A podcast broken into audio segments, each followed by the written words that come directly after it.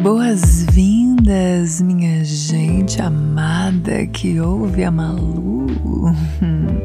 Você está em mais um episódio de Gozei por Malu Figueira, o seu podcast de áudios eróticos preferido, eu sei. Tempinho, né, que eu não aparecia por aqui. A gente está reformulando algumas coisas no site, fizemos campanha de Dia dos Namorados.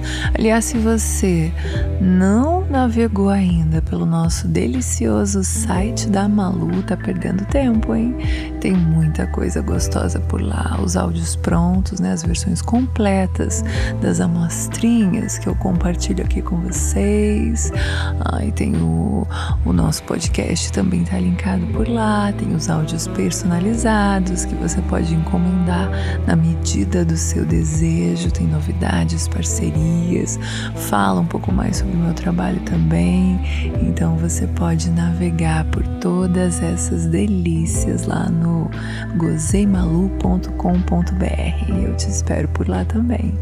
E hoje a gente vai de mais um toque da Malu, sim, porque Maluzinha quer que todo mundo goze de cada vez mais prazer de qualidade. Por isso eu dou os meus pitacos, minhas dicas, minhas pílulazinhas, meus meus toques para vocês usufruírem disso, de toda essa delícia que é o sexo com cada vez mais prazer. É isso, então escuta, me ouve e coloca em prática, viu? Essa é bem especial. Vamos lá.